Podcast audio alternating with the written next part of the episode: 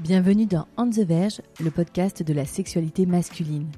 Pour ce 52e épisode, c'est le témoignage de Léonard que vous allez entendre. Son entrée très précoce dans la sexualité, sa dysmomorphobie, ses soucis de confiance en lui qui l'ont amené à vivre une sexualité subie, comme il le dit, mais aussi les différentes partenaires qu'il a eus, son rapport à l'autre, au corps, au désir et l'orgasme, la taille de son pénis et le rapport que les hommes peuvent avoir avec, c'est un sujet dans le sujet. Léonard a testé de nombreuses pratiques et a emprunté de nombreux chemins dans sa sexualité. Bref, comme vous allez le constater, c'est un témoignage abondant et dense que ce jeune homme de 31 ans vous propose au micro de On the Verge. Je vous laisse avec Léonard et notre conversation. Comment ça va Léonard? Ça va bien, merci. Je vais te poser, Léonard, la question que je pose à tous mes invités que tu connais, puisque tu m'as dit que tu écoutais le podcast euh, régulièrement. Léonard, c'est quoi ton tout premier souvenir lié à la sexualité?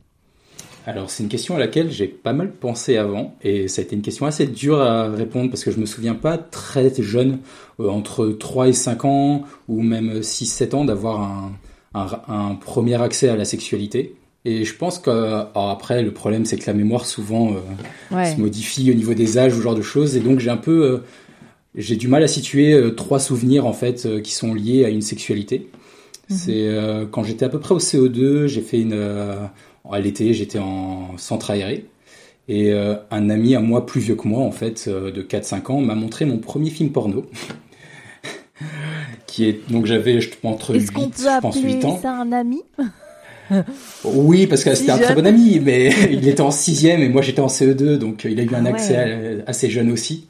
Et euh, en plus c'était un film horrible. C'était un, enfin horrible. C'était un vieux film des années 70, 80, euh, porno, avec une image un peu dégueulasse et et c'était étonnant, mais on va dire que c'est déjà une, entrée un peu un peu dure dans la sexualité. T'arrives à te rappeler, ouais, t'arrives à te rappeler un peu ce que tu ressens à ce moment-là? Est-ce que tu comprends ce qu'il te montre Hey, I'm Ryan Reynolds. Recently, I asked Mint Mobile's legal team if big wireless companies are allowed to raise prices due to inflation. They said yes. And then when I asked if raising prices technically violates those onerous two-year contracts, they said, "What the f*** are you talking about? You insane Hollywood ass." So to recap, we're cutting the price of Mint Unlimited from $30 a month to just $15 a month. Give it a try at mintmobile.com slash switch. $45 up front for three months plus taxes and fees. Promo for new customers for limited time. Unlimited more than 40 gigabytes per month. Slows. Full terms at mintmobile.com. Est-ce qu'on t'avait déjà expliqué euh... Alors oui, oui, en fait, je comprenais, euh, je comprenais assez bien et euh, je pense que euh, j'ai vécu dans, j'ai grandi dans une famille où le corps, j'ai toujours vu mes parents euh, tout nus. Donc, euh, et euh, je comprenais très bien qu'en fait c'était euh, bah, un film pornographique, et je comprenais aussi très bien que certaines choses n'étaient pas réelles, même si j'étais jeune. On va dire réelles dans le fait que je voyais très bien mon pénis et que je voyais le pénis des hommes dans les dans le film porno et je me disais, hm, je crois qu'il y a un problème de taille. ouais, on en parlait juste avant avant d'enregistrer. C'est vrai que c'est vrai que euh, c'est compliqué de se, de se comparer, c'est compliqué des exemples, euh, enfin les hommes et les physiques qu'on voit en pornographie, quoi, qui sont pas tellement, enfin à part maintenant dans une forme de pornographie euh, éthique, on a du mal effectivement à se reconnaître, quoi. Oui, en plus je pense que ça peut réellement créer des, enfin des, complexes. pour, moi, je sais que je, je suis quelqu'un de très complexé. Hein. De toute façon, c'est quelque chose que j'assume assez facilement et enfin. T'es complexé physiquement? Oui, et euh, alors qu'en en réalité, je suis assez déconstruit surtout euh, sur assez sur la taille, sur même l'acte pénétratif et sur mon corps même. Je suis quelqu'un de, de sportif, mais en fait, je sais que je suis sportif parce que je suis facilement complexé. Et donc, euh, il y a une forme de compensation à travers le sport. C'est ce que tu me disais, tu as, as, été préparateur sportif, tu as fait des arts martiaux et tout, donc tu as quand même un rapport au corps qui, euh, enfin en tout cas, de, de, de, faire attention à ton corps et à, et à ta, ta condition physique qui est forte. Mais tu penses que c'est ce qui a, enfin tes complexes ont motivé euh... Je pense qu'ils sont en partie, euh, il y a or le rapport à la pornographie, mais aussi je viens d'une famille où euh, j'ai des personnes en surpoids et j'ai vu en fait ces personnes en surpoids être humiliées par ma même famille quand j'étais jeune et ça m'a fait dire qu'en réalité il fallait pas que je sois comme ça donc ça m'oblige à, à presque à avoir toujours un peu contrôlé D'accord. Et, Donc tu plus j'ai vieilli, euh, plus j'ai été complexé, et plus j'ai fait du sport, plus j'ai été complexé. C'est assez étonnant, mais. Bah, t'étais complexé de quoi? Qu'est-ce qui te complexait Parce qu'une fois que t'as fait du sport et les sports en plus euh, que tu as fait, qui sont quand même assez complets et créent des, des corps euh, plutôt esthétiques, ou en tout cas dans les normes, c'était quoi? Oui, dans les normes, ouais. T'arrivais pas à un, à, au niveau que tu, auquel tu, tu fantasmais? Bah, Je pense réellement qu'il y a une forme de dysmorphophobie, parce que okay. plus jeune, j'en avais un peu rien à faire. Et euh, j'ai pu avoir des relations avec des filles plus vieilles et très jeunes, et ça m'a jamais posé de soucis. Et dès que je suis rentré un peu dans le fait de prendre soin de mon corps, tout d'un coup, il y a encore ce rapport de comparaison qui se fait. Puis on mhm. arrive dans un monde de la préparation physique où les gens sont très esthétiques, sans être pour autant fonctionnels, mais très esthétiques. Et ça, ça je pense, favorisé encore plus ces complexes. Ah ouais, c'est un cercle vicieux du coup. Hein. Ah oui, très vicieux. Euh, donc c'est ce petit garçon qui donc découvre assez tôt finalement euh, la pornographie et, et, on parlait de sexualité euh, facilement? Alors, assez bizarrement, par contre, c'est, euh, ça n'a jamais été quelque chose. Euh, il n'y a jamais eu de discussion autour de la sexualité. J'ai dû vraiment. Et en fait, je la suis construite moi-même en, à travers, à l'époque, des blogs ou ce genre de choses, en lisant des articles. Si tu avais des questions, tu, tu pouvais pas les poser? Euh, Sûrement, mais je crois que en fait, je n'ai jamais vu mes parents comme étant des personnes vers qui je pouvais me tourner pour poser des questions. D'accord. Euh, parce que parce que ça n'a jamais été un couple qui marchait très bien donc euh, quand hmm. j'étais quand j'étais plus jeune donc euh, j'ai tout de suite compris à la limite que la sexualité de mes parents était pas très forte. Ouais, je comprends. D'accord. Donc en réalité ma sexualité c'est vraiment créé avec mes avec mes partenaires et je pense à travers au final des images, la pornographie, comme beaucoup d'hommes malheureusement peut-être avec de la mauvaise pornographie. Mais euh, après, est-ce qu'il y a vraiment... Alors, il y a de la mauvaise pornographie, mais je pense que ça dépend le rapport qu'on a à celle-ci. Est-ce qu'on la garde comme étant quelque chose qui nous excite ou quelque chose qu'on utilise comme un cadre de sexualité? Bien sûr, c'est ça, c'est tout le, tout le rapport que tu as avec la fiction, le, le, le voir comme, euh, comme une réalité, ou est-ce que tu as envie de transposer ça dans ton, dans ton lit, etc. Enfin, c'est vrai que c'est la mauvaise pornographie, je ne sais pas, mais en tout cas, euh, la, la, façon dont, dont on l'appréhende, euh, c'est une vraie question. Euh, donc, du coup, tu arrives pré-puberté, puberté. Comment ça se passe pour toi? On va dire que dans un des autres souvenirs que j'ai de ma sexualité, il y a un film qui a marqué ma vie et je pense qu'il m'a pas déconstruit, mais et c'était pas un film porno pour le coup, même s'il s'en rapproche parce qu'il passait dans les années 70 dans les cinémas pornographiques de Paris parce qu'il était beaucoup trop dur à regarder, et euh, même pour euh, des cinémas normaux, c'est euh, les 120 jours euh, Salo ou les 120 jours de Sodome de Pasolini. Ok, et tu vois ça à quel âge? 10 ans, par hasard. Ah ouais Je l'ai ah trouvé une, cassette VHS chez mon oncle, et je l'ai mise. Et j'ai regardé le film en entier, et donc c'est une adaptation du roman de Sade, qui ah ouais enfin, euh, j'adore. Enfin, le Marquis de Sade, c'est très intéressant en politique, en philosophie. Euh, j'ai eu un prof qui nous a, ah oui, nous a fait étudier ça. C'est une œuvre littéraire extraordinaire, mais que tu dois pas lire. Mais par euh, contre, c'est pas 10 ans et pas voir un film adapté de ça à 10 ans avec. Alors, est-ce que, est-ce que tu peux la le torture. Pour ceux qui ne connaissent pas, est-ce que tu peux le raconter rapidement?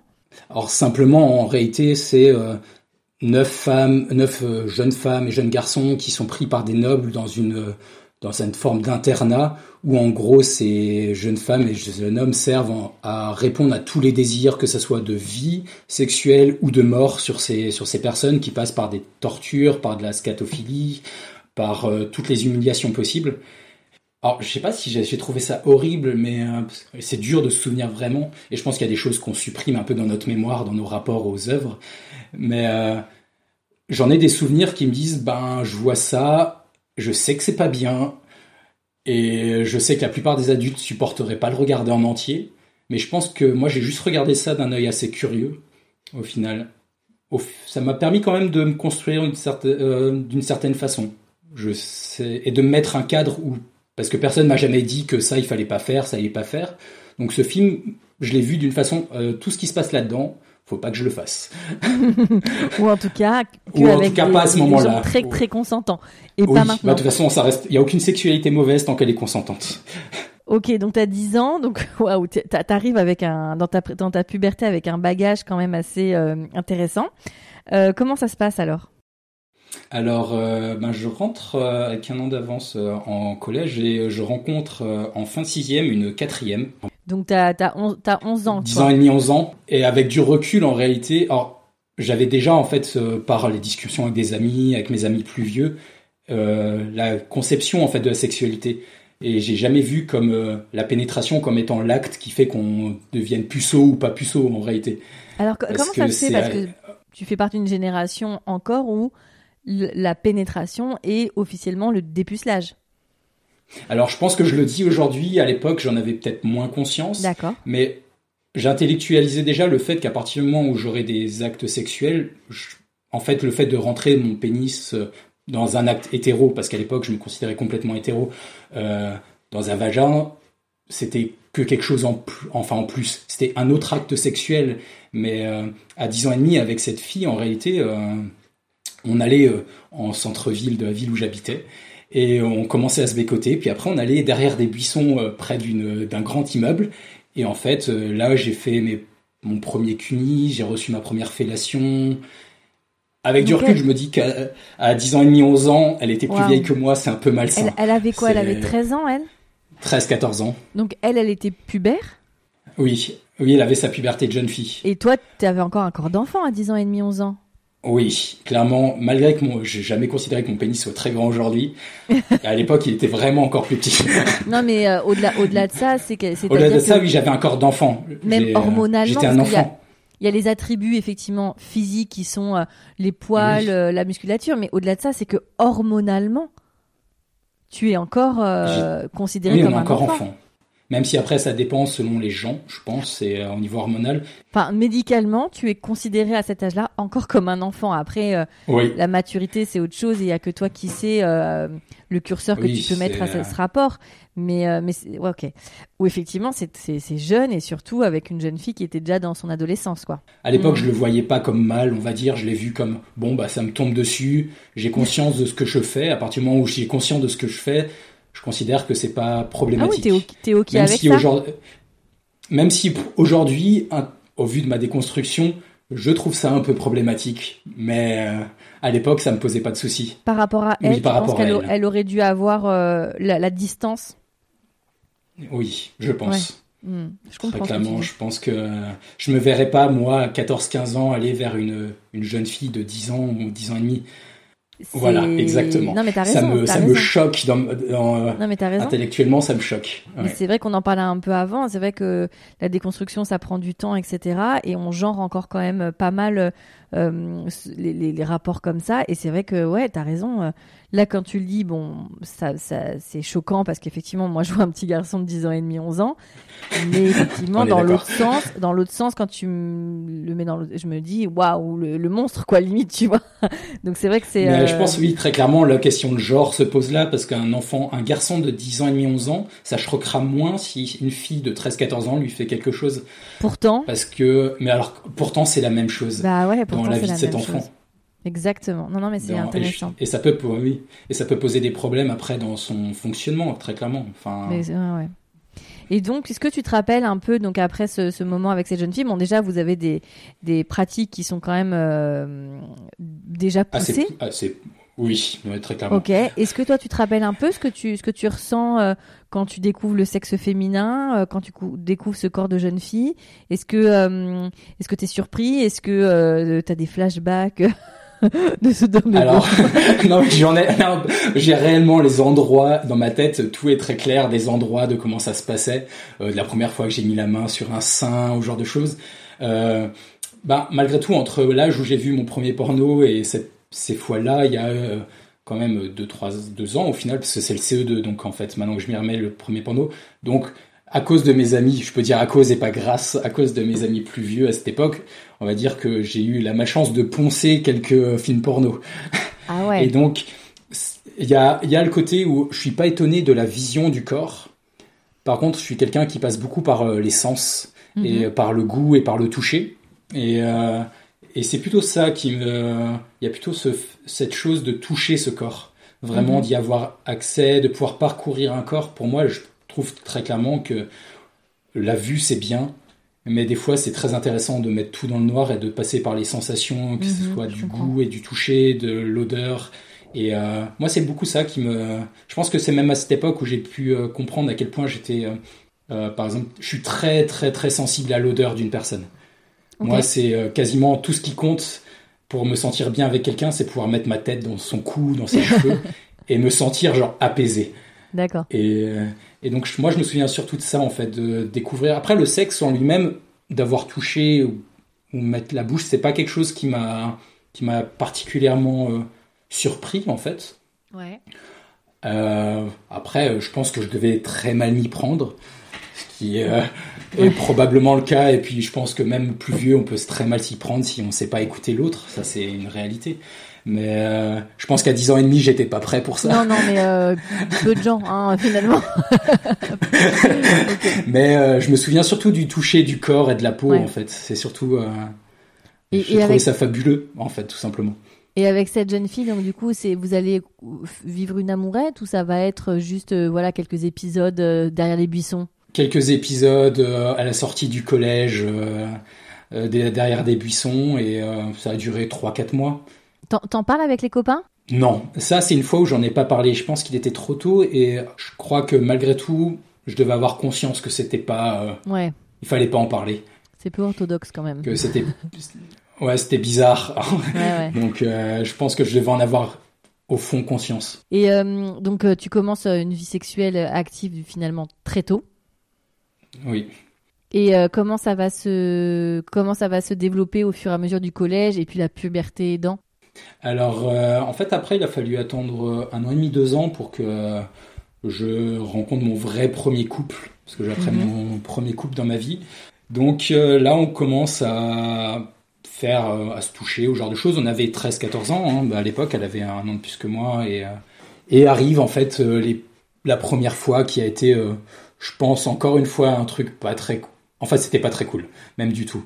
Mais... euh, Pourquoi c'était pas très cool? en gros, euh, alors je peux le dire, il y a en village le, il y a un vi- le village de Moncu en France qui est connu, mais il y a un village en Bourgogne qui s'appelle Poil, et donc ma première fois, euh, ma, pre- ma première fois, je l'ai fait à Poil, et je trouve ça génial, C'est très rigolo. J'ai fait ma première fois à poil. à Poil, ce qui en soi est pas mal, mais il y aurait pu avoir mieux, c'est-à-dire que c'était dans une maison de famille, et en réalité, euh, elle avait ses règles, et euh, dans la journée, elle me fait « Oh non, j'ai mes règles, euh, on va pas pouvoir le faire », je fais « Ok, il y a pas de problème, on le fait pas, ça me dérange pas ». Moi, j'avais pas de problème avec ça, c'est-à-dire que j'ai jamais eu de...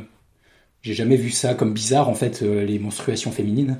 Donc, euh, si une de mes partenaires aujourd'hui dans ma vie me dit j'ai mes règles, mais ça me dérange pas, moi, ça me fait vraiment rien du tout. Enfin, D'accord. c'est pas sale, c'est du sang, on s'en fout. Mais à l'époque, à 13 ans, moi, je, pareil, je lui ai dit, bah, on n'est pas obligé de le faire, c'est pas grave. Elle me fait si j'ai trop envie de, de sa chambre. Elle est venue me rejoindre dans le grenier avec mon père qui dormait, qui ronflait. Et donc, euh, on se re- ma première fois avec mon père dans la même chambre. Et, À euh, poil. elle c'est à poil, elle qui a ses règles, le drap qui est horriblement euh, trempé de sang à, à 3 heures du mat, qu'il faut changer en pleine nuit pour pas que ça se sache. Enfin, c'était Ouais. C'était épique en fait, avec une Ouais, bonne musique ouais. de Seigneur des Anneaux, ça pourrait faire l'affaire. C'est vrai que l'environnement était pas euh, pas optimal, mais vous l'avez fait. Vous l'avez fait. Mais j'en garde, ouais, puis j'en garde pas des mauvais souvenirs. Puis on, en fait, Et tu restais longtemps avec cette fille? Euh, je reste euh, un an et demi, deux ans. Ah oui, donc vous avez une, une, Un an et demi, deux jolie, ans. une jolie histoire. Oui, on a une, alors jolie, je sais pas. Bon, Parce vous que, avez une histoire. il y a des, on a une histoire, mais il y a eu plusieurs choses qui ont. Alors avec elle, j'ai découvert quelques. Enfin, on est jeunes et donc euh, on. Elle était souple, j'étais souple, on a fait des positions euh, improbables J'étais que souple. peuvent faire des gens souples. mais j'ai aussi, euh, j'ai aussi eu la malchance. Enfin, c'est ma première vraie histoire et en fait, euh, c'est la première fois que j'ai été trompé. Ce Ah. qui, euh, Ce qui ce qui après, ce qui a marqué, qui a après, euh, sans du tout excuser des comportements que j'ai pu avoir, mais j'ai grandi dans un environnement où euh, j'ai un, un père qui trompe ma mère, euh, qui a trompé ma mère toute mon enfance. Et ma première fois, en fait, euh, a été aussi, enfin, ma première relation, s'est aussi basée, en fait, sur ça. Hmm. Et ce qui fait qu'après, j'ai quasiment trouvé que, je crois que je l'ai intellectualisé en forme, bon, bah, c'est pas grave, apparemment, c'est comme ça qu'on fait. Bien sûr. Non, mais après, en plus, il y a aussi la possibilité de que ce soit euh, qu'on parle pas de tromperie, mais que ça peut être aussi un deal entre euh, deux adultes consentants. euh, tu vois, enfin, Exactement, enfin, moi, aujourd'hui, il y a plein de formes possibles. Exactement, je suis énormément, enfin j'ai pu passer, euh, enfin plus tard dans ma vie par euh, des associations polyamoureuses, enfin des cafés philo polyamour ou, ou ce genre de choses, et donc j'ai pas de problème avec ça. À partir du moment où c'est mis dans le contrat, en fait, ça devrait pas poser de soucis. Mais parfois, on a des comportements qui sont contraires. Même moi-même, j'en ai eu. Hein, je l'assume. J'ai déjà trompé euh, euh, certaines de mes partenaires et euh, et ça finit mal, et ça finit mal. Et en fait, c'est sûrement parce que c'était mon. Quand on se sent abandonné, si on se sent abandonné, qu'on a toujours été comme ça dans notre vie, ça n'excuse pas ce qu'on fait, mais on essaye d'expliquer euh, certaines choses. Après, on essaye de se reconstruire et de comprendre aussi comment ne pas refaire ça, en fait. Parce que ça fait du mal à tout le monde. Il y a des besoins aussi de se rassurer sur, euh, sur des plans de séduction. Il y a, enfin, après, il y a euh, tellement de raisons de. Bah après, ça, je sais que moi, par exemple, je l'ai pas trop. Enfin, j'ai pas ce côté de me rassurer au niveau séduction. Je pense que j'ai plus le côté où euh, j'ai été éduqué de façon à toujours me sentir pas assez bien. Ça, c'est fait partie de mon éducation. Il y a, c'est pas tellement de la séduction, mais j'ai plus du mal à dire non. Je pense dans ma vie, j'ai eu plus du mal à dire non parce que je et ça m'a mis dans des relations même amoureuses nulles. Hein, C'est-à-dire pas capable de dire non de quelqu'un, enfin une femme qui te ou un homme, euh, enfin en tout cas quelqu'un qui te montre un intérêt. exactement parce que j'ai l'impression ah tiens là peut-être que je mérite ça. Et ce qui est horrible, parce qu'en fait, on se retrouve des fois dans des relations qui, avec des gens qui ne nous conviennent pas du tout. Donc, Mais alors que je comprenne bien, c'est que t'es parce que tu es flatté de l'intérêt que la personne te donne. Je sais pas si c'est flatté. C'est plutôt que j'ai eu, j'ai profondément, et après je travaille là-dessus, et je pense qu'en grandissant, on trouve les moyens de travailler là-dessus, de façon à ce qu'on me dise que je, des fois bon à rien, ou que j'arrive à rien, ou que je suis pas assez beau, par exemple parce que ça je l'ai entendu euh, ou que je suis que de personnes qui devraient pas le dire que je suis pas beau ou que je suis pas assez bien. Et donc ça ouais mes parents. Très clairement.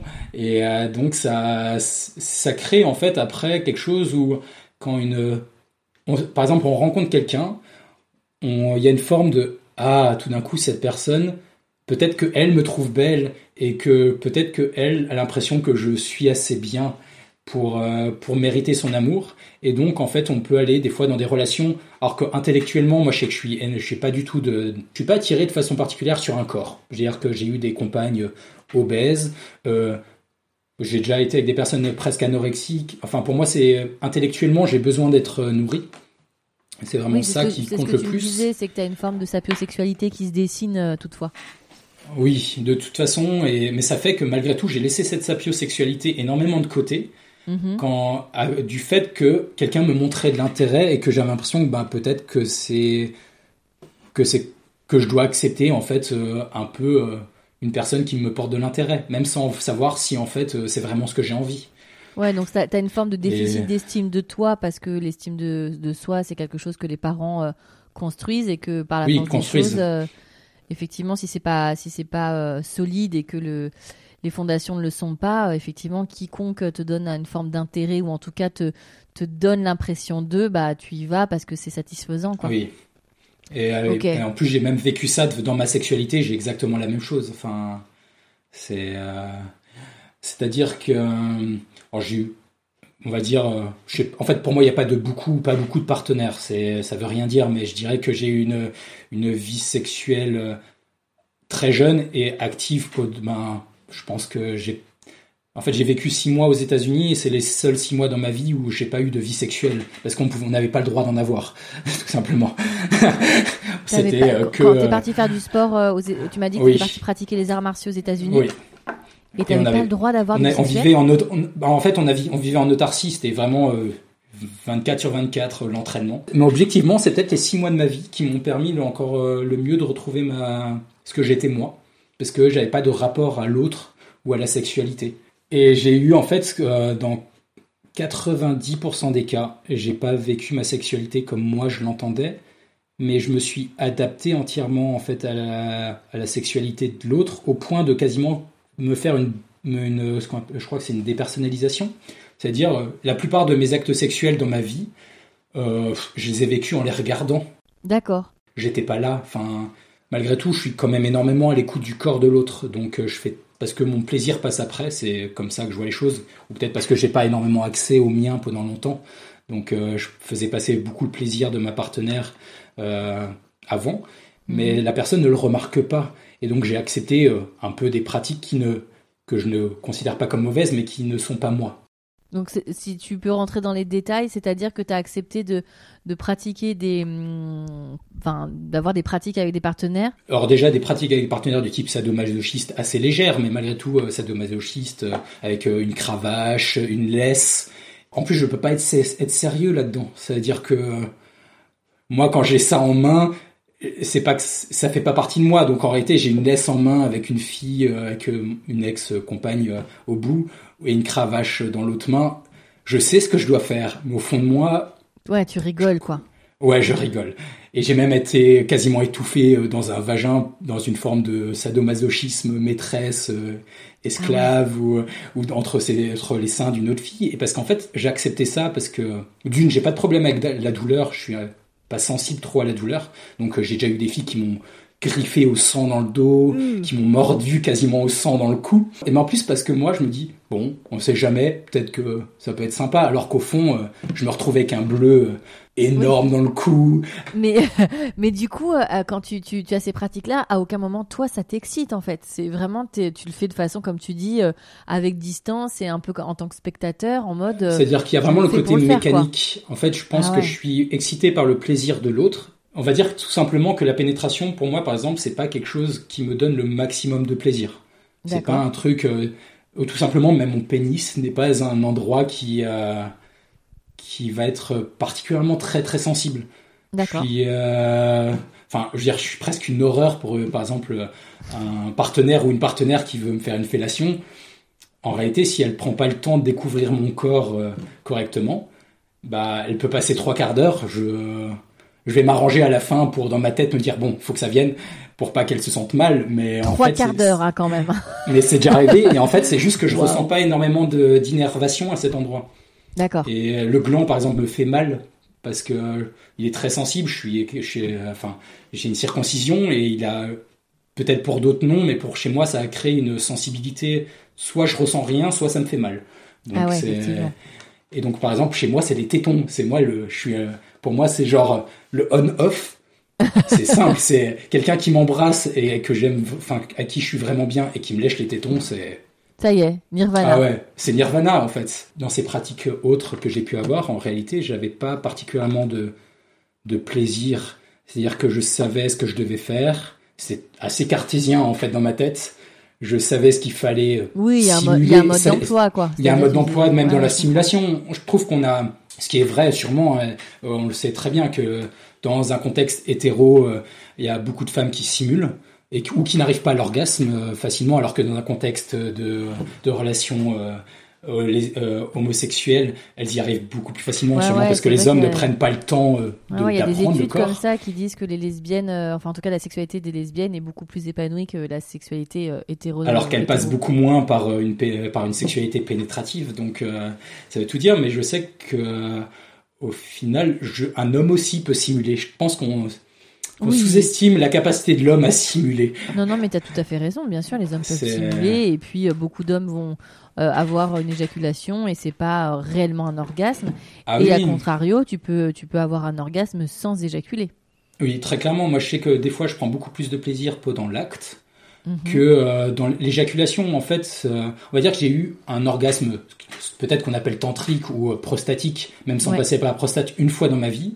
J'ai pas éjaculé, c'était tellement fort que j'en ai pleuré. J'ai pleuré toutes les larmes de mon corps tellement c'était fort, tout mhm. simplement. Parce que je considère que j'ai une sexualité entre guillemets, ma, euh, ma vie sexuelle n'a pas été euh, lambda, mais la sexualité que j'aime, en réalité, euh, je suis assez pour le fait qu'on n'est pas obligé d'aller dans des trucs extrêmes des fois. Il y a certaines personnes qui aiment le classicisme. Mm-hmm, Même si j'ai rien contre un doigt, enfin j'ai aucun problème avec l'anus chez les hommes. Si un jour une fille veut essayer de me pénétrer avec un god, je m'en fous, j'ai déjà essayé tout seul. Enfin, puis je considère que je suis assez pansexuel, je suis pas fermé au fait qu'un jour dans ma vie je puisse être amoureux d'un homme. Oui, bien sûr, mais euh, surtout une euh, surtout une, euh, une pratique n'est pas une sexualité, donc. Non, voilà, c'est exactement ça. Enfin. Et donc du coup, donc on a on a un peu digressé. Donc t'es es, au collège, tu as cette première histoire avec cette, cette jeune fille. tu vas arriver puisque t'as un an d'avance, donc fin de collège, début de lycée tu es donc actif, les copains, j'imagine, te rejoignent euh, un peu dans cette. Euh, dans, tu vois, dans les premières fois euh, fin du collège. Bah, ils viennent me voir en fait avec leur première fois, ce qui est assez étonnant et ce qui des fois met dans des situations un peu, un peu bizarres. Un ami qui qui venait me est venu me voir pour me parler du fait qu'il avait enfin il avait eu une éjaculation précoce et que c'était pas la première fois que ça lui arrive et moi je comprenais très bien ce qui se passait mais j'avais pas peut-être pas la maturité pour lui pour lui parler de ça en fait alors qu'il y a plein de façons euh, d'apprendre à gérer ça et euh, de, faire évoluer sa sexualité. Et puis, en vrai, euh, si ça arrive, c'est pas autant pour autant que ça arrivera tout le temps. Et, mais après, c'est, je pense, chez l'homme, malheureusement, on a, on reste quand même un côté très performance. Performance. Moi, je sais que c'est horrible, mais je me suis conditionné depuis le plus jeune âge. À la première chose que je dis quand j'éjacule, c'est désolé c'est horrible, c'est horrible. Et aujourd'hui, euh, je sais que euh, une fois qu'on me connaît, euh, ma copine va rien me dire. Elle sait que je suis comme ça, et elle sait que c'est pas. Et j'ai toujours. Et même si je sais que par exemple, elle, a pu avoir des orgasmes, la première chose que je me pose comme question, c'est est-ce qu'elle a eu des orgasmes, est-ce qu'elle a eu du plaisir? T'es es en couple mais avec ta compagne, mais même avec tes compagnes précédentes, c'est une fin en soi d'avoir un orgasme. Alors, en soi, en fait, je dirais que euh, il y a le côté de moi qui est lié à, mon passé, qui est pas encore complètement déconstruit et qui me mhm. fait dire que je suis pas assez bien et donc qui a qui a peur que la personne n'ait pas trouvé son son compte en fait si elle n'a pas eu d'orgasme, alors que la, la, part de moi qui est déconstruite mhm. considère que la pénétration n'est pas une fin en soi, que moi si j'ai pas d'orgasme j'en ai rien à faire et que si j'éjacule pas j'en ai rien à faire du tout, mhm. que je suis bien plus excité par embrasser la personne avec qui je suis que par l'acte en lui-même. Et donc en fait, je comprends très bien, on va dire intellectuellement, que c'est pas utile, mais parfois l'émotion et l'émotion n'est pas rationnelle va prendre le dessus en fait là-dessus et va m'empêcher de rationaliser le fait qu'en fait ce que je suis en train de penser, c'est du bullshit et que ça sert à rien et que même euh, des fois un quickie euh, qui dure deux minutes euh, dans la cuisine juste comme ça ou tout d'un coup on se rhabille et c'était cool et c'était super et on s'en fout qu'on ne soit arrivé au bout ou pas ou si on a bah, c'est ce que j'allais te dire c'est que parfois aussi ta partenaire enfin pour mille raisons le, projet c'était pas forcément d'avoir l'orgasme de l'année. C'était juste de partager un moment quoi mais après je pense que le fait que par exemple ma première relation quand elle m'a trompé moi je sais que ça fait partie de moi je ne parlerai jamais d'une de mes ex-compagnes ou de mes ex, euh, enfin, sex friends, ce genre de choses, de comment elle est au lit. Pour moi, c'est, ça se dit pas en fait, parce que pour moi, une personne n'est jamais mauvaise. Elle est juste pas adaptée à nous. Ah, tu veux dire bon coup, mauvais coup Ouais, par exemple, oui, pour faire plus trivial, il n'y a pas de bon coup, mauvais coup. Il y a juste toujours des le mauvais coup de quelqu'un et le bon coup d'un autre. Moi, ça, c'est, je le dis. Et comment, d'ailleurs, comment on, comment on sait que quelqu'un va être un bon coup? Moi, je pense qu'on sait pas. Alors, tu sais, il y a, enfin, moi, je sais pas du tout si ça marche, donc chacun va essayer. Euh, mais toi qui es très euh, dans la sensation, etc. En fait, quand tu es là avec une personne avec qui, voilà, euh, c'est peut-être un peu, il y a une petite tension, etc. Parce que moi, je pense comme toi, la, la chimie des corps, elle parle avant tout. Et paraît-il que quand on se, on se touche les avant-bras, qui est une, une zone hyper sensible, les gens qui vont être compatibles sexuellement, ils, ils ont une forme de décharge d'électricité et si ça fait rien, c'est que ça va pas être ouf au pieu. Voilà. D'accord. Ah bah, j'essaierai. vous voulez de cette information. Mais ça peut être rigolo de le faire avec des partenaires avec qui ça marche bien pour voir si c'est vrai. euh, ok, donc euh, là, t'es de fin de collège, ça y est, les copains arrivent et tout ça. Tu vas arriver au lycée.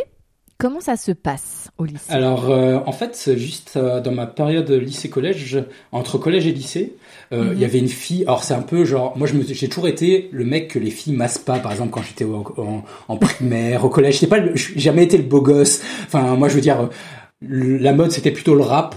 Et moi j'avais euh, des bracelets en pique avec euh, des t-shirts Monson. Ah, on me traite courant quoi. Et même on va dire j'ai pas une une beauté stéréotypée. Et, euh, et, puis je suis pas attiré du tout par les beautés stéréotypées. Il y a, il y a une podcasteuse comédienne que j'adore Sophie Marie Laroui qui dit souvent je suis une beauté de niche.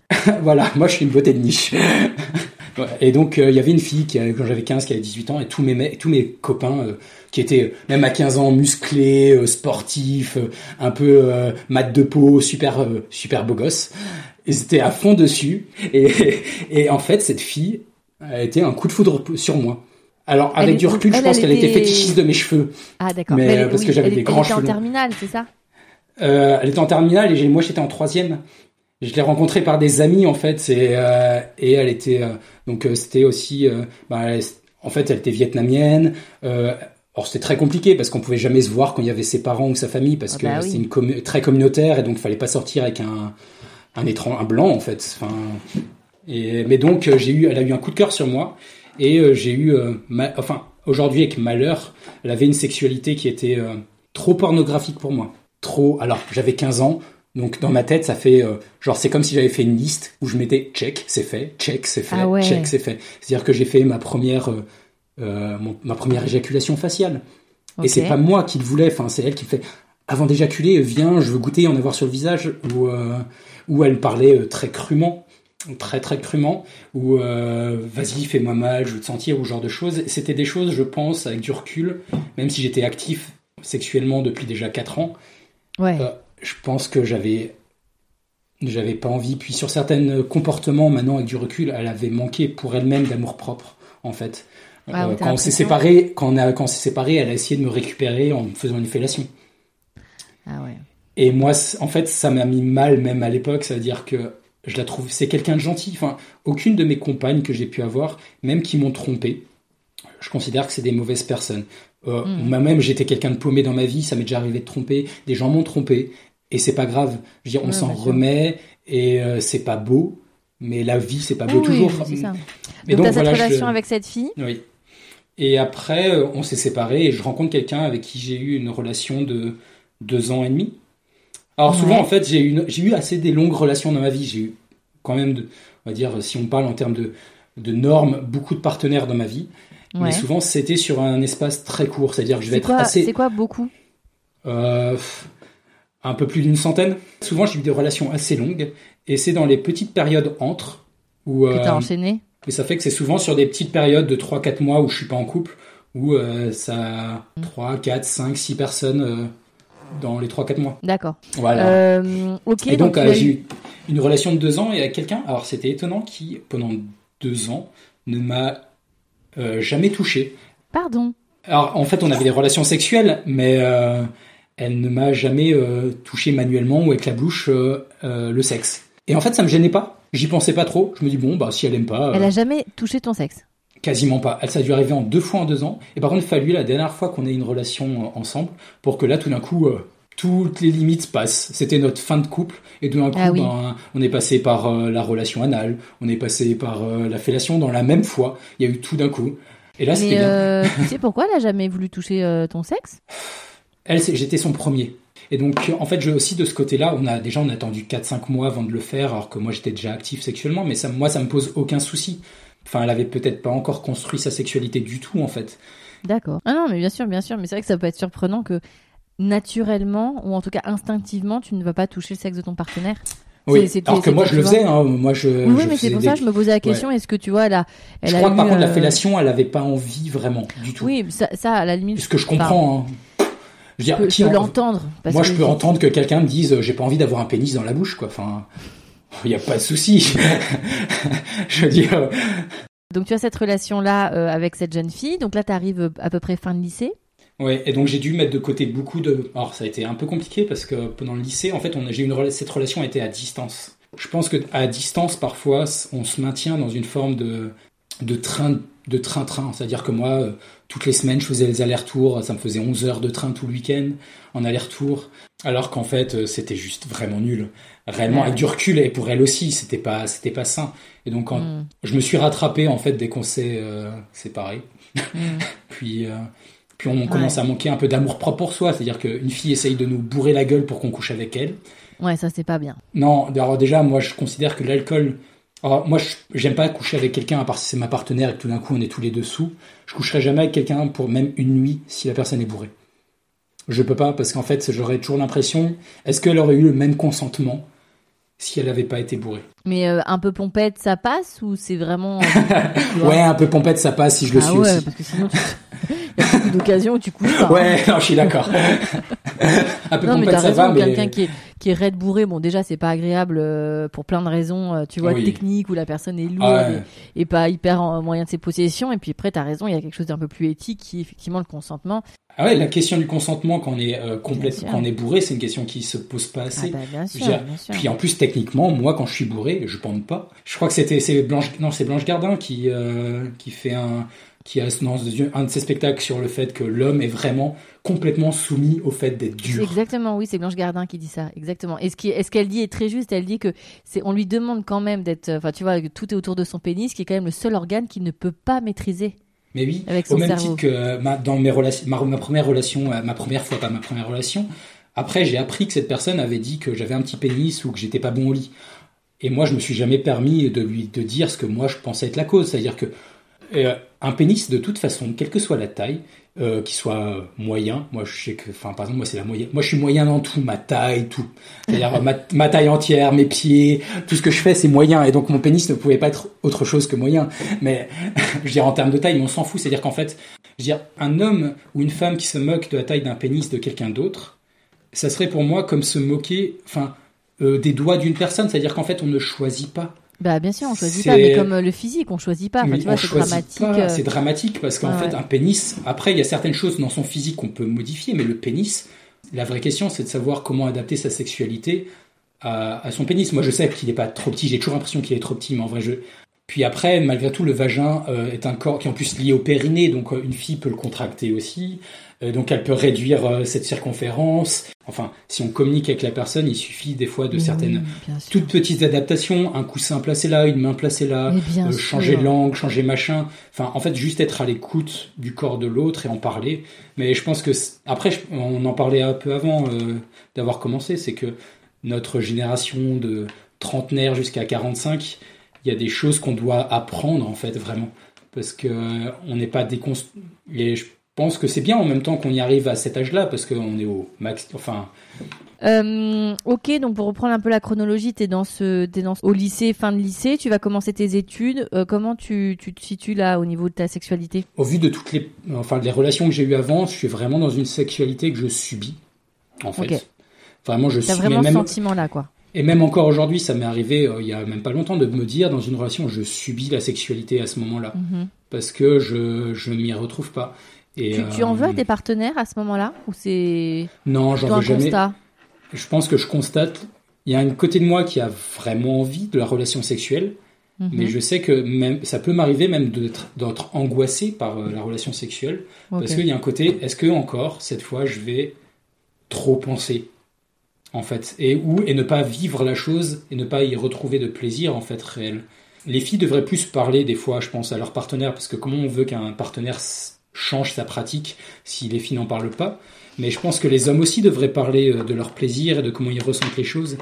Et parce que c'est pas inné de toute façon. Enfin, et je pense que quand je suis arrivé dans mes études, je subissais vraiment euh, ma sexualité. Je veux dire, je vivais ça pour le plaisir de l'autre entièrement. Alors vraiment complètement. Et t'as as des relations un peu marquantes pendant cette période? J'ai donc euh, mon premier grand amour, euh, Ah. vraiment, alors que vraiment grand que je ressens comme, et pourtant ça n'a pas duré longtemps, mais mhm. euh, je considère comme vraiment très intense. Et très clairement, hein, j'étais tellement en manque d'estime de moi que j'ai eu tellement peur de ça que c'est moi qui l'ai quitté. Mmh. Je euh, très bêtement, mais c'est elle ben, avec elle que j'ai eu mon premier orgasme et mon seul orgasme sans éjaculation. Ah oui, ok. Et ça reste un moment très marquant. Puis euh, en fait, après ces années-là, ce sont un peu. J'ai eu ma. Par exemple, j'ai jamais eu de coup à trois, mais j'ai eu aussi ma première proposition de coup à 3. Euh, mais en fait, ça euh, assez bêtement, mais ça m'attire pas. Je n'ai pas une sexualité où je me dis, est-ce que, en fait, moi, je me pose une question simple quand je vois une, je me dis pas c'est pas bien ou c'est bien, je me dis est-ce que j'en ai envie? Bien sûr, bah, c'est ce que tout le monde devrait faire. Hein, voilà. Et euh, en fait, pour l'instant, dans ma vie, trucs pour euh, faire, tu pour essayer ah ou juste comme ça. Voilà. Moi, je me suis dit est-ce que j'en ai envie? C'était deux meilleures amies en plus filles. Bah en fait je me suis dit non, j'ai pas envie. Mais c'est comme, euh, tu vois, le, le, le plaisir prostatique, parce que c'est vrai qu'on en parle beaucoup, beaucoup en ce moment, etc. Et moi, j'aime bien rappeler que euh, c'est cool si les gens, enfin, les hommes essaient avec leur partenaire, etc. mais c'est OK aussi si tu ne veux pas. Oui, je suis Tu tout à fait d'accord. Vraiment, c'est hyper Et important même, de le euh, dire. Et il faudrait aussi même des fois, enfin moi je sais que les deux premières fois où j'ai eu des relations anales avec une fille, c'est-à-dire, euh, enfin où je pénétrais, Ouais. j'avais pas envie et ça s'est très mal passé. C'est les filles Ah. qui m'ont demandé d'essayer. Et après pendant longtemps j'ai pas voulu réessayer parce que, enfin ma Ouais, pas, enfin, pas Mon premier essai, c'était à 14 ans. Enfin, je veux dire, c'est c'est trop jeune. Ouais. Et c'était pas du tout préparé pour.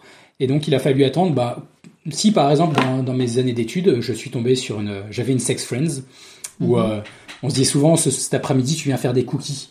Et, euh, donc, en réalité, code. on faisait vraiment des cookies. Mais après, euh, ah, ça allait Pendant qu'il était en train de cuire, c'était parfait le Ouais, timing. ou pendant qu'on les mangeait.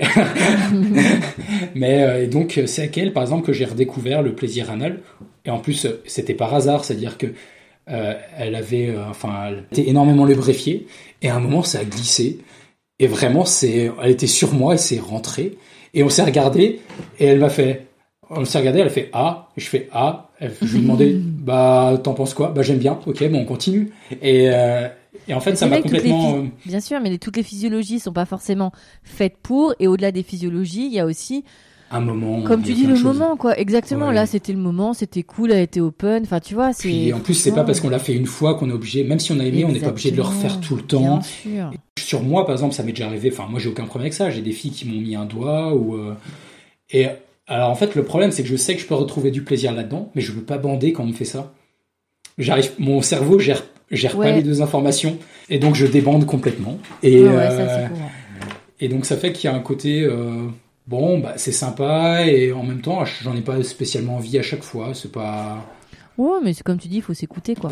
Après, je, je, je lis pas du tout ça à l'homosexualité. Donc, en fait, pour moi, c'est juste, ah, bah, si j'ai envie de ça, je le fais. J'ai pas envie, je le fais pas. C'est, Donc, tu passes ces années d'études. Tu as donc cette grande histoire d'amour qui va pas durer hyper longtemps. et j'ai la deuxième juste après, avant de partir aux États-Unis.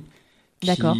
Assez bizarrement, euh, je pense qu'à ce moment-là, dans ma sexualité, euh, j'étais pas assez bien dans ma peau. Parce que je rentrais vraiment dans le monde du sport. Et c'est un moment où, dans ma peau, je me, je me voyais un peu en dysmorphophobie complète. Et donc, j'ai pas Tu te voyais quoi? Trop gros? Trop grand? Trop gros, Trop petit? toujours. trop, non, trop toujours gros. trop gros. C'est toujours, euh, toujours trop gros. et euh, ça fait que euh, j'ai pas de souvenir. Alors que c'était une histoire d'amour fabuleuse. Hein, je veux dire, on avait des délires extraordinaires. En fait, on était vraiment en connivence sur plein plein de choses. On rigolait énormément. Mais sexuellement, j'en ai pas de souvenir à cause de ça parce qu'en fait, je vivais tellement mal mon corps Ouais. que euh, et c'est triste parce que je Mm. pense que si j'avais vécu mon corps de façon de bonne façon, je pense que je- ça aurait été génial. Mais tu disais que tu as, donc, as fait de la dysmomorphobie et donc euh, une espèce de. de- de- c'est quand on voit son corps qui n'est pas, euh, qui n'est pas comme il est. Et euh, pour, enfin, donc, tu te voyais beaucoup plus gros que tu ne l'étais. Pourtant, tu me disais tout à l'heure que tu as eu des, hum, des partenaires obèses. Oui, et ça me pose Tu aucun as un rapport souci. au corps. Ouais, c'est, intéressant. En fait, moi, mon corps, je pense que je le vois autrement qu'il est, parce que j'ai pu voir l'humiliation sur des personnes très proches dans ma famille, euh, Mhm. très jeunes. Mais par contre, moi, j'ai toujours trouvé ces personnes qui étaient euh, rondes, jolies, je veux dire, même belles. Euh, Mhm. Et donc, par contre, le corps de l'autre peut être vraiment comme il veut. Ça Donc, me... c'est pas une grossophobie que tu as, Ah, c'est vraiment un rejet Ah oui. de ton corps à toi. Ah, moi, je trouve qu'une femme ronde, enfin, une femme ronde ou un homme rond ou euh, une femme. alors après, c'est une question de santé, mais euh, même qui est anorexique, le corps, j'ai du mal parce que je le vois pas en santé. Et moi, ça me fait du mal pour l'autre, en fait. Oui, je vois ce que tu veux dire. Mais par contre, je vais pas trouver la personne genre ah non, elle est horrible ou une personne. Enfin, j'étais avec, euh, j'ai déjà eu des relations avec des filles qui faisaient euh, 100 kilos. Non, mais en vrai, ça m'est égal. Enfin, je veux dire, moi, je la trouvais belle et puis je trouve qu'un corps, je trouve qu'un corps est pas lié. Une personne peut être euh, entre guillemets euh, de façon euh, normée euh, un corps parfait. Mhm. Alors, ce que je trouve en plus nul, hein, moi souvent, euh, ces corps-là, je les trouve. Un corps avec des quelques imperfections, c'est quand même plus joli. Mais ce qu'on appelle imperfection, ce qui n'en est pas en plus. Tu as toutes ces expériences-là que tu multiplies. Oui. Euh, tu vas partir aux États-Unis après, donc faire ces six mois un peu de retraite. Malgré mois même, toi. Neuf mois même, ouais. Mais euh, voilà, c'est neuf mois? Ouais. Et en fait, dans ces périodes-là, aucune masturbation, même, ça me venait même pas à l'esprit. Ouais, d'ailleurs, j'allais, te poser la question, c'est quoi ton rapport à la masturbation? Alors, je pense que du fait que j'ai une sexualité euh, très jeune et en plus qui s'est très vite. euh, alors, j'ai des, enfin, j'ai eu des périodes où j'étais assez euh, accro de la branlette, comme on appelle, hein. Mhm. c'est-à-dire assez jeune. Mais aujourd'hui, par exemple, j'ai un rapport qui est assez simple. C'est plus. alors, il va y avoir des périodes, genre 2-3 jours où je sens que j'en ai plus besoin. Moi, je dis toujours, ouais, c'est- je veux me vider. C'est juste, je sens physiquement, ou comme s'il y avait quelque chose un peu d'hormonal. Oui, que un là, peu, j'ai besoin peu, ça, de- ça tend un peu, c'est un peu douloureux et tu vides quoi. Ouais. Ou moi, j'ai tendance aux insomnies, par exemple. Si vraiment il y a rien qui marche, euh, je vais, Allez-y. je vais juste, je vais me masturber, ça va me relaxer un petit coup, et hop, c'est fini, quoi. Dodo. Ou si je sais que j'ai pas vu euh, la personne avec qui je suis à un moment, euh, pendant un mois, une semaine, ou genre de choses, je me dis, bon, je vais le faire, comme ça, la prochaine fois qu'on se voit, si on, on a une Ouais. relation, j'ai moins de risques. ouais, ouais, je comprends, je comprends. Et donc, euh, en fait, quand je le fais, au bout de, si j'ai envie, au bout de 20 secondes ou 10 secondes, c'est c'est fait et je peux aller faire autre Ah ouais, chose. rapide. Ah oui, quand il faut, euh, réellement. euh, Et donc, euh, tu rentres des États-Unis. Comment ça va se passer là dans ta, dans ta vie? Et euh, donc, euh, je, je vais m'installer euh, chez, euh, chez mon meilleur ami qui vivait en coloc avec une ex à moi, avec qui j'étais resté en bon terme. Ouais, Et je me remets avec cette ex ok. qui. euh, Alors, pour le coup, j'ai j'ai tendance. Alors, même si j'ai eu pas mal de partenaires, j'ai pas non plus un appétit sexuel énorme. Euh, j'ai pas le besoin. Et elle avait, pour, et c'est pas du tout un jugement, avait un appétit trop important pour moi. Elle avait une forte libido. Ouais, une très forte libido. Et moi, je sais que. Il y a un moment, euh, même si j'aime bien, je peux. euh, c'est un peu le cas dans ma vie, en fait. Je peux. Si j'adore quelque chose, c'est cool, mais je peux me lasser. Si c'est trop, trop, trop, trop souvent, je peux me lasser de toute chose. Et vu que j'ai pas une libido énorme, ben, elle, c'était trop souvent et trop. C'est-à-dire trop. Enfin, j'ai besoin d'autre chose, en fait. Ou vraiment, pour être excité, j'ai besoin d'avoir passé une bonne soirée, euh, qu'il y Oui, des moments de pas. t'as besoin d'un contexte et d'un environnement, quoi. Ouais, très clairement. Et euh, donc ça, c'était pas super. Et puis c'est à ce moment-là, juste après, que j'ai commencé à avoir euh, des rencontres euh, un peu improbables dans ma vie, où j'ai eu le- mon premier accès au vraiment au sadomasochisme léger, hein, mais euh, malgré tout, euh, Comment C'était arrivé ça dans ta vie? Euh, j'ai rencontré quelqu'un sur Tinder. Ouais. Donc t'étais avec cette fille, mais t'étais sur Tinder quand même? Non, après non, on s'est séparés et je me suis mis sur un site de rencontre. C'est une fille avec qui j'ai encore des très bons rapports aujourd'hui, qui est adorable. On s'est rencontrés, on a passé une bonne journée et on... la première fois qu'on a eu cette, ce ra- nos, des rapports sexuels, j'avais pas euh, entrevu ça du tout. C'est-à-dire que j'avais compris. T'étais consentant là ou un peu comme euh, à l'aune de ce que tu racontes, euh, t'étais. En fait, mon problème, c'est que j'ai un genre de consentement par euh, non di- euh, par omission. Parce que en fait, étant donné que j'ai toujours peur de dire, j'ai eu beaucoup longtemps, même encore à ce moment-là, peur de dire non à, Mhm. à un truc. Bah, je dis bon, bah moi, en fait, c'est un peu le côté ça me coûte rien. Si ça lui fait plaisir, je peux le faire. Et en fait, on s'y perd. En réalité, on s'y perd énormément à faire ça. Parce qu'il y a un moment, on, on oublie ce qu'on est. Et donc, j'avais compris la première fois qu'on a une relation sexuelle qu'elle aimait beaucoup, euh, comment dire, bah, en fait, elle aimait la, être soumise et euh, qu'on lui parle assez mal. Et en plus, moi, j'aime, j'aime, je suis quelqu'un qui déteste la vulgarité. Ou ça me fait rire, mais parce que j'ai l'impression que c'est un jeu, c'est-à-dire que euh, j'en rigole. Et donc, elle me demandait réellement de la traiter comme une chienne. D'accord. Donc toi, tu euh, t'étais le maître, elle était euh, la soumise. Ouais, et elle, me, et elle me disait que je suis ta salope, ou ce genre de choses. Et moi, dans ma tête, c'était. En fait, j'ai beaucoup de mal avec la violence, même physique. C'est quelque chose Mhm. qui, chez moi, euh, peut me vraiment me- fait peur, quasiment. Elle, elle aimait que je lui tire les cheveux, enfin, que je Ah ouais. l'étrangle quasiment pour arriver à l'orgasme, ou ce genre de choses. Et en fait, je ne m'y retrouvais pas du tout. Et donc, je, c'est comme si j'étais dans un coin de la pièce et, euh, et que je regardais ce qui se passait. Vraiment, enfin. Ça doit être très bizarre hein, comme. euh, Bah après, quand on a eu l'habitude de le vivre, parce que c'était pas la première fois, c'était comme si c'était encore bon. C'est une autre expérience, mais c'est un peu le résumé ouais, de ma sexualité. Pas foufou, quoi. Ouais. Non, puis après, elle, après, elle, elle a commencé à me sortir ben, le fouet, euh, enfin la cravache et euh, la laisse.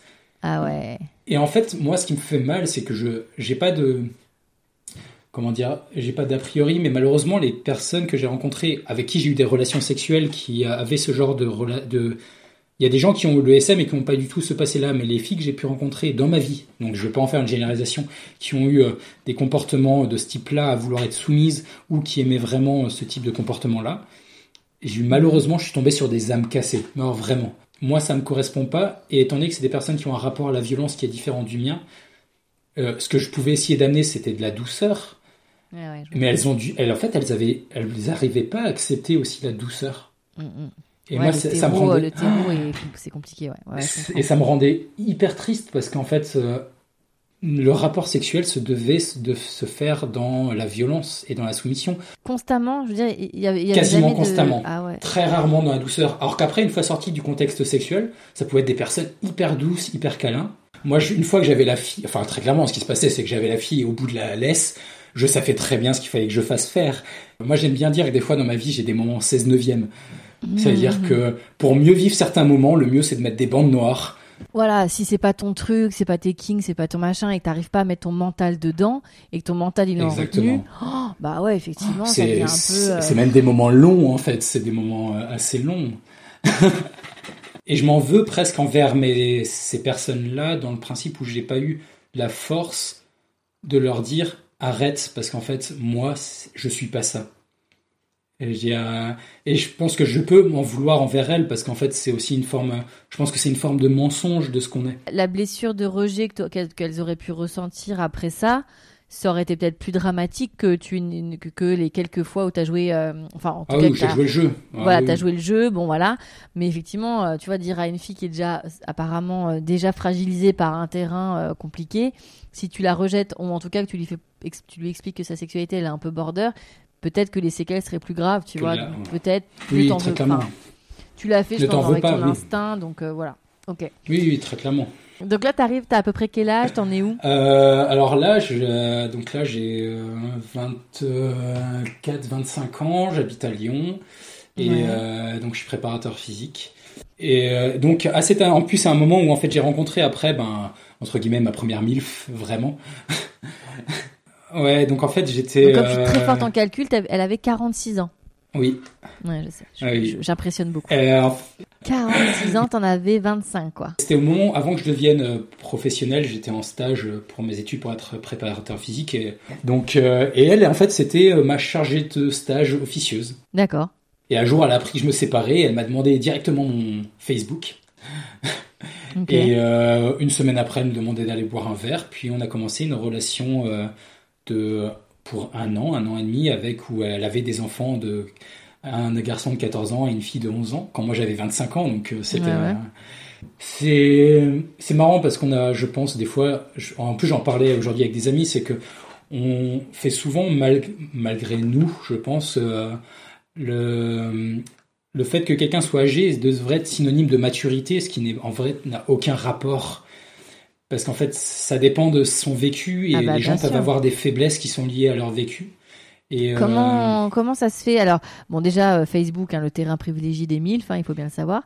Euh, mais comment, comment elle te fait rentrer dans sa vie? Elle, te, te- elle est mariée, elle s'ennuie elle est, alors non elle le est pas mariée depuis- elle était séparée Ah, et elle donc, vivait seule avec ses deux enfants Donc, t'étais pas été, t'as pas été le l'amant caché? Non, du tout, du tout. Par contre, j'ai été le la personne petit jeune qu'elle a eu du mal à assumer, quoi. D'accord, oui. Parce ouais, qu'il y a le regard des autres, alors que, je veux dire, elle avait 45 ans. Moi, quand j'avais 25 ans, je paraissais, même si aujourd'hui je parais des fois plus jeune que mon âge, à l'époque, quand j'avais 25 ans, j'en paraissais entre 30 et 35. Elle, Ouais. euh, elle, était coach euh, depuis euh, 25 ans. Oui, donc elle avait une Euh, condition physique euh, plutôt. Puis même euh, plutôt au niveau mal. du visage, elle paraissait entre 35 et 40. Mais Oui, dans sa tête, elle possible, savait. quoi. On avait 20 ans d'écart, mais dans sa tête, elle avait l'impression, aux yeux des, du regard des autres, que c'était problématique. T'étais amoureux d'elle? Ah, la question de l'amour dans la vie. Euh, Il y a différentes formes d'amour. Je vais toucher en. Non, non, et je pense que euh, des fois, on a des amours tellement profonds qu'on arrive, ça relativise qu'on a pu être amoureux, mais en fait, on peut être amoureux de différentes façons. J'ai ressenti de l'amour et énormément d'attachement pour, cette pour ces personnes-là, et je pense même que des fois, j'ai eu des relations euh, très très courtes, hein, de 2-3 de, deux, trois jours, où je pense que j'offrais vraiment de l'amour à la personne. Mhm. En fait, c'est moi je vois ça comme ça, c'est plutôt ça. Et euh, donc je dirais que oui, j'étais vraiment très bien avec elle et sur et à l'époque amoureux. Après, euh, finalement, euh, le- la pression des gens, Ouais. le regard des autres, ça a été beaucoup de de choses qui ont pesé dans le fait qu'on se soit séparés. D'accord. Mais ça a été une expérience comme une autre et puis euh, Et donc du coup, vous vous séparez. euh, vous avez une sexualité comment tous les deux? En fait, j'ai l'impression que ma sexualité, assez bizarrement, euh, est toujours assez, pas simple, mais étant donné que je me suis adapté. euh, alors en fait, alors à l'époque, j'étais, aujourd'hui, je suis énormément euh, plutôt axé sur la zététique, l'art du doute et tout ça. Mais on avait une sexualité qui était aussi liée un peu à l'époque où moi je sortais euh, des arts martiaux liés à l'énergétique, euh, Mhm. au reiki, à la médecine chinoise. Donc aujourd'hui, j'ai un, un peu plus de recul là-dessus, euh, sans dire que ça existe ou pas, mais que euh, aujourd'hui j'ai moins de raisons de croire à tout ça que par le passé. Mais donc on avait une sexualité en même temps où on n'était pas obligatoirement toujours à avoir une sexualité très forte, mais Mhm. qui était quand même assez intense, je trouve, quand on le faisait, et on essayait vraiment de se connecter d'une certaine façon. Je trouvais ça plutôt euh, intéressant, hein, mais euh, puis j'ai encore eu après dans ma vie euh, d'autres personnes à qui c'était porté sur l'énergétique et ce genre de choses. T'arrives donc à peu près à, même si je pense que t'as eu d'autres expériences, etc., mais t'arrives à peu près à, comment t'arrives à la définir ta sexualité? Alors, euh, aujourd'hui, je la définis. Je dirais que dans ma vie, ça a toujours été. Ma sexualité a été une histoire de construction et de reconstruction et de déconstruction. C'est-à-dire, Ok. euh, je suis avec quelqu'un avec qui c'est très bien, mais à cause de mon estime de moi, plus tard, quand je suis avec une autre personne, ben, je m'oublie et je dois reconstruire le fait d'avoir une estime de moi et de pouvoir accepter que la personne, je puisse aussi prendre du plaisir. Mhm. Et, euh, et aujourd'hui, j'ai une sexualité qui est, euh, en fait, qui est assez, qui est cool. Moi, je dirais qui est cool. C'est-à-dire qu'elle répond à ce que moi j'aime. C'est-à-dire, euh, je suis avec quelqu'un, oh, c'est assez bête, mais aujourd'hui j'ai rencontré quelqu'un avec qui, euh, euh, assez bêtement, on va dire que c'est très, enfin, c'est pas hétéronormé, mais on est, des- par exemple, j'ai eu, euh, j'ai déjà essayé le polyamour par le passé, de la relation libre, et ça me convient pas. Moi, ce qui est intéressant de me dire, c'est le poly, je considère que quoi qu'on fasse, faut savoir est-ce que ça nous convient ou pas. Il y a aucune chose qui est, qui est naturelle. Si on n'est pas fait pour la relation libre, on n'est pas obligé. Si on n'est pas fait pour le polyamour, on n'est pas obligé. Aujourd'hui, je sais que j'aime le, je suis assez mono-amoureux. Et si je suis bien avec quelqu'un, qu'intellectuellement c'est cool, qu'on est euh, avec la personne avec qui euh, je suis actuellement, on aime bien parler de être amant et partenaire en même temps. Parce que c'est souvent ça qui manque. Il y a une fois, des fois, on est très bien partenaire, mais pas bien amant. Des fois, on est amant, mais pas très bon partenaire dans la vie. C'est hyper précieux et rare, hein, ce, ce Et, euh, parles, hein. Et là aujourd'hui, je trouve que on a, on peut parler de tout. On écoute euh, ben, des podcasts ensemble. On parle de, et en même temps, réellement, d'un point de vue sexuel, je veux dire, c'est, euh, on a envie, on fait. Si un- moi, j'ai envie, de, si elle a envie d'essayer quelque chose un jour, je sais que je lui dirai pas non. On en parlera. Et si ça convient pas l'un à l'autre, on en parlera aussi. Et en plus, j'aime, moi, j'ai autant eu, j'ai eu un couple de parents qui m'ont donné tout ce qu'il faut pas être dans la vie et que j'ai pas envie de recréer. Mais autant j'ai j'ai aussi un côté assez romantique où je vois que j'ai eu des grands-parents qui pendant 60 ans se sont regardés comme des gamins jusqu'à la mort de mon grand-père, c'est-à-dire comme des enfants amoureux comme le Voilà. premier jour. C'est beau ça avec des, eu, eu avec ça des gestes ton- aussi dans- tendres que le premier jour. Ça me fait que pour moi c'est possible et si on a envie, on ne devrait pas se sentir genre jugé du fait d'avoir une relation en fait euh, classique. Bien sûr. c'est pas parce que euh, il y a aujourd'hui des fois dans c'est quasiment devenu presque une euh, une injonction dans certains milieux devoir essayer pour essayer alors qu'en réalité on devrait pouvoir se dire mais en fait euh, j'en ai pas besoin et c'est pour on ça que ressent pas le besoin ou pas l'envie et c'est ok quoi. et comme le fait qu'une personne, euh, autant moi j'ai eu plus de euh, 100 partenaires un peu dans ma vie, autant je trouve qu'une personne qui a eu une partenaire dans sa vie et qui ressent pas le besoin d'essayer avec quelqu'un d'autre, je trouve ça fabuleux. Je trouve ça Mhm. merveilleux, moi. C'est-à-dire que la personne est tellement bien qu'elle n'a même pas la nécessité de se demander est-ce que j'ai besoin d'autres partenaires? Parce qu'en fait, on a toujours, après, je pense que c'est lié à une société aussi aujourd'hui où on- Autant c'est bien parce qu'on déconstruit beaucoup de choses euh, dans les rapports euh, entre personnes, entre hommes et femmes, mais aussi on est dans une société où on a toujours l'impression que ça peut être facile de trouver mieux et que ça peut toujours être mieux autre Bien part. sûr, c'est vrai, Et ça fait que des fois on voit juste pas que ce qu'on a, ça peut être ce qu'il y a de mieux carrément. pour nous. Peut-être pas pour les autres, peut-être que les autres vont la trouver cette personne pas jolie, peut-être que pour les autres c'est pas le meilleur coup, mais que pour nous-mêmes ça peut être juste euh, le meilleur coup de notre vie en fait. Tout à fait. Non, mais tout ce que tu dis est très juste et c'est vrai qu'on est dans une société où comme on, on voit et en plus les images, euh, notamment sur les réseaux sociaux, etc., sont très tronquées, Oui. on a tendance à comparer euh, l'incomparable, quoi. Donc euh, ouais, c'est compliqué. Tinder, c'est exactement, ça peut être un objet génial pour des personnes timides, mais c'est aussi euh, tout ce qui est dans notre société un problème sur certains Ouais, bien aspects. sûr, bien sûr, bien sûr. Parce que c'est et c'est créé pour ça, c'est créé pour pas qu'on se désinscrive et qu'on suit pas, qu'on continue à toujours vouloir. Et qu'est-ce que ça va être la personne après? Ouais, moi je trouvais ça assez génial. Il y avait, euh, ben, c'est Arte qui a fait un, des reportages sur euh, la dopamine, et euh, Ouais. il y a un, les petits reportages sur Tinder et qui montrent quels sont les mécanismes. Bon après c'est des tout petits reportages, donc il faudrait pousser plus ça plus loin, mais c'est vraiment des mécanismes qui sont faits pour qu'on ait envie de d'être accro à ça. Et Ouais, ouais, je suis pas sûr qu'on devrait être accro à la rencontre. Non, Parce non, c'est sûr. Puis c'est même pas tellement la rencontre, c'est l'ego boost de se Oui, dire qu'on match ou pas, tu vois. Donc c'est même même pas un- tellement le- la rencontre, quoi. Qu'est-ce que euh, qu'est-ce que tu te souhaites pour euh, justement euh, ton futur? Parce que là, malgré une sexualité donc que tu as depuis 20 ans, Ouais. presque 21 ans. Quel est, euh, qu'est-ce que tu te souhaites, euh, voilà, dans les, bah, on va dire les 20 prochaines années, tu n'auras que 50 ans, donc tu en auras encore sous le, sous le pied.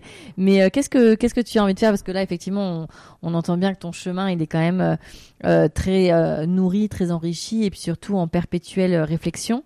Qu'est-ce que, qu'est-ce que tu imagines pour la suite?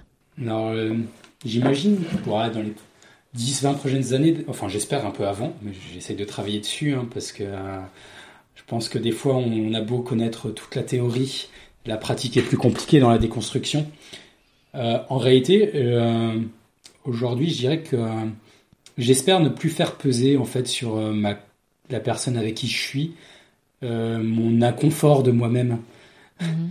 Et donc, en fait, ce que je me souhaite, et j'essaie de travailler pour, c'est juste de réussir à être assez bien avec mon corps, parce que je suis assez bien avec moi-même, je suis quelqu'un qui s'ennuie jamais tout seul assez mal avec mon corps. Donc j'espère plutôt changer mon rapport à mon propre corps et ma, ce qui changera aussi ma confiance en moi pour m'épanouir de façon encore plus forte. Et je pense que ma partenaire aura encore plus de plaisir si en fait moi-même je me laissais... Euh, tu te sens sexy quoi si je me sens sexy. Mais assez bizarrement, des fois, ça m'arrive. Hein, je veux dire, des fois, ah, des fois, je commence euh, quand on fait l'amour. Enfin, je me sens euh, pas entre guillemets puissant, mais je me trouve sexy et je vois dans son regard qu'elle me trouve sexy. Et moi, ce que j'adore, c'est euh, si ma compagne, je suis en, en suite, comme actuellement, en suite dégueulasse euh, de, de pyjama, euh, et si la personne me trouve sexy, moi j'adore. Je veux dire, moi, je veux dire, les filles, j'ai toujours considéré que, par exemple, c'est assez horrible. Moi, les filles qui ont fait des efforts pour moi, en fait, pour moi, une fille ne devrait jamais faire un effort de type maquillage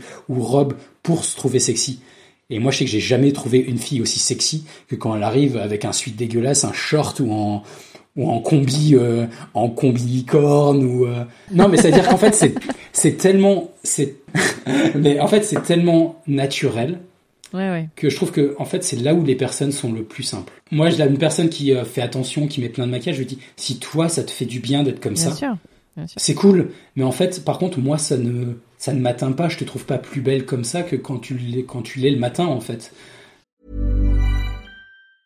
Hi, I'm Daniel, founder of Pretty Litter. Did you know cats tend to hide symptoms of sickness and pain? I learned this the hard way after losing my cat, Gingy. So I created Pretty Litter, a health monitoring litter that helps detect early signs of illness by changing colors, saving you money and potentially your cat's life. Pretty Litter is veterinarian developed, and it's the easiest way to keep tabs on your fur baby's health right at home. Go to prettylitter.com and use code ACAST for 20% off your first order and a free cat toy. Terms and conditions apply. See site for details.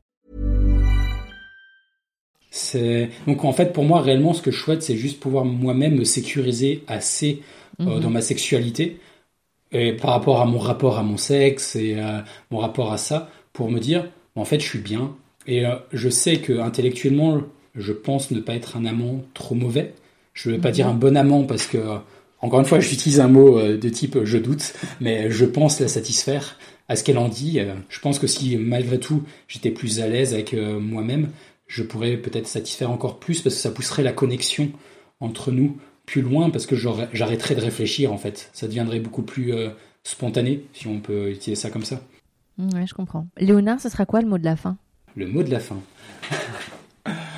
Chaque euh, si j'aime bien euh, j'aime bien ce concept là, c'est je pense qu'on a on a jamais d'expérience en sexualité. Enfin, on n'est jamais plus expérimenté de quelqu'un parce que chaque nouvelle personne c'est une nouvelle première fois. Moi, je vois ça vraiment comme ça et c'est pour ça que je suis toujours stressé la première fois avec avec quelqu'un parce que pour moi c'est c'est je peux jamais être sûr de ce qui va arriver. Donc en fait, on devrait on devrait voir chacun chacune de nos partenaires et presque même chaque jour à, quel, à chaque fois qu'on a une nouvelle une nouvelle relation mais avec un partenaire qu'on a depuis longtemps, quasiment comme une première fois parce qu'on sait jamais euh, comment va être la personne ce jour-là.